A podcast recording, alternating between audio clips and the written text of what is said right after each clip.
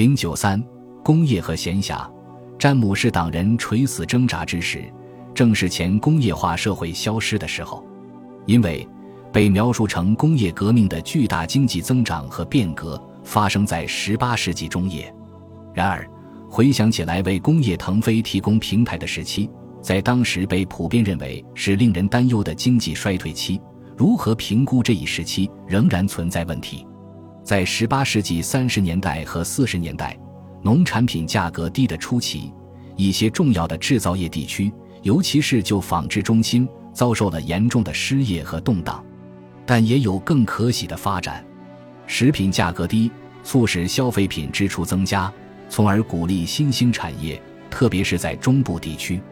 虽然低廉的价格会抑制农业，但是也会刺激产量的增加。例如，在东盎格利亚就是如此。经常与吴京、唐森德时期有关的农业混合改良技术，并不完全属于这个时期，但它们的重要性当然得到更广泛的重视。其他行业的进展非常显著，例如。十八世纪三十年代见证了交通史上最引人注目的发展之一——全国收费公路系统的建设。在一七三零年之前，只建立了少数收费公路信托基金，大多数主要道路的维护，包括北安普敦郡以外的大北路和几乎整条大西路，都依赖于那些恰好位于附近的倒霉的教区。乔治王朝初期。英格兰的道路承受着快速增长的客运量的巨大压力，以及主要消费中心之间更加繁重的货运负担，道路的状况恶化到简直成了国家的耻辱。收费公路信托即使不受欢迎，也是一个简洁的解决方案。由一个精心设计的分级收费制度，吸引大量本地筹集的资金，用于公路维修和维护。信托的鼎盛时期在十八世纪中间的四十年间，他们充分证实了地方的活力，在北部和中西班地区修建了大量新道路。到一七七零年，运河在货运上成了极有竞争力的方式，形成了一个真正的全国性的、相对高效的运输网络。交通的发展对出行次数的影响是巨大的。约克、曼彻斯特和埃克塞特等主要地方中心。在18世纪20年代，去伦敦来回需要三天以上的行程，到1780年，行程被缩短到24小时内，几乎所有路线的行程时间都显著缩短了，似乎已将当时的交通技术推向了极限。直到大约1820年，交通技术几乎没有什么大改进。由于麦克亚当和泰尔福德的功劳，人们花在旅途上的时间进一步缩短。如果没有内陆消费，贸易和资本的大幅扩张，就不可能有收费公路的发展。但这些年，国内经济增长远赶不上海外扩张。当然，当时的表面现象可能也产生了误导。爱国政治家们继续在公众面前基本上保持古老的帝国观念，殖民地仍然主要被视为有价值的原材料来源，同时作为过剩人口的倾销场所。或作为增加国家黄金储备的渠道，帝国皇冠上的明珠是拥有蔗糖种植园的西印度群岛。一七三九年的英国西班牙战争跟以前的两国战争一样，被视为打入南美洲的黄金国的一种手段，因为那里拥有诱人的黄金、白银和热带产品。然而后来看起来，很明显，英国的海外贸易正朝着一个相当新的帝国的方向脱胎换骨。充满活力的出口市场越来越多地出现在欧洲以外，特别是在北美。纺织品作为传统的主要出口产品，受益于这种重新定位；但在与金属工业相关的新型制造业、生产家用商品、工具、武器和各种器具的行业增长更为明显。简而言之，对伯明翰商品的需求急剧扩大。重商主义理论能够适应新的趋势。但当时人们需要花费一些时间来认清这个过程。到了18世纪50年代，人们开始认识到十三个美洲殖民地的全部重要性，商人和行政官员的注意力开始转向与法国竞争北大西洋世界的主导地位。对北美殖民地的重视也在国内产生了重要影响。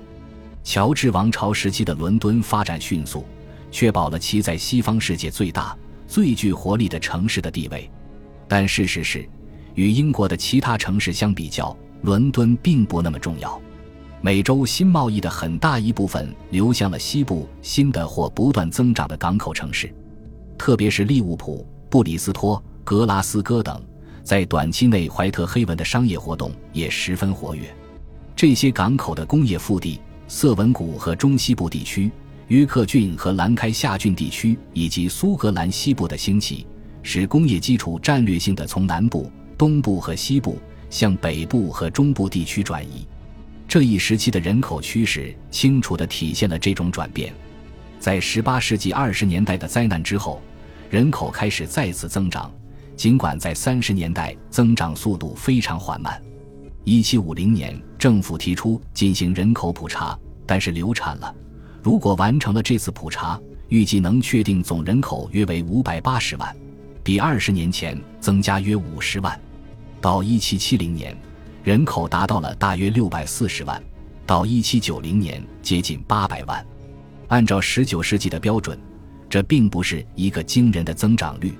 尽管如此，它代表了现代人口历史的关键转折点。一般来说，工业和城市的发展情况与人口增长大致同步。在十七世纪末和十八世纪初期，不乏重要的创新发明和新兴企业。但在亚伯拉罕·达比时代和约西亚·维奇伍德时代之间存在着显著的差异，在这方面，18世纪中叶又是一次分水岭。人们熟悉的早期工业革命中的巨人，如博尔顿、瓦特、加贝特、阿克莱特以及维奇伍德本人，在18世纪60年代和70年代深刻影响了民族意识。在18世纪60年代初爆发的七年战争期间。诸如伯明翰和曼彻斯特等城市的快速发展极其振奋人心。城市发展本身反映了经济增长和人们普遍对这种发展的重视程度。那些记得安妮女王统治时期的状况，并继续活到18世纪的最后25年的人，将60年代和70年代描述为城市物质生活发生巨变和改善的时期，并且在一定程度上也包括较小的城镇。发展重点始终是城市的空间、卫生和秩序。曼彻斯特和格拉斯哥这些不断扩大的城市，备受外地人的青睐，因为他们拥有宽敞的广场、整齐的房屋和仓库。相比之下，就商业中心杂乱无章的城市面貌、狭窄的街道和木材加盖茅草的房屋，看上去已经过时，甚至有些原始。任何有自尊的城镇都会借机向议会申请成立拥有重建城市的权力的改造委员会。今天，许多保存完好的乔治王朝时期的城镇都得益于这一时期的重建计划。也许最富有想象力的城镇规划的例子发生在英格兰边界以北，爱丁堡的新城继续证明了城市奠基人在这方面的贡献。位于不列颠岛南部的首都也不甘落后。作为现代化进程的象征性举动，同时也是出于实际需要的考虑，伦敦金融城的多扇中世纪城门于1761年被拆除，其中的路德门曾经被修复和装饰一新。人们信心满满地计划再使用数百年，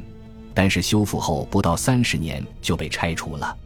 在附近的威斯敏斯特，最大的单一城市重建项目于1762年几乎同时开工。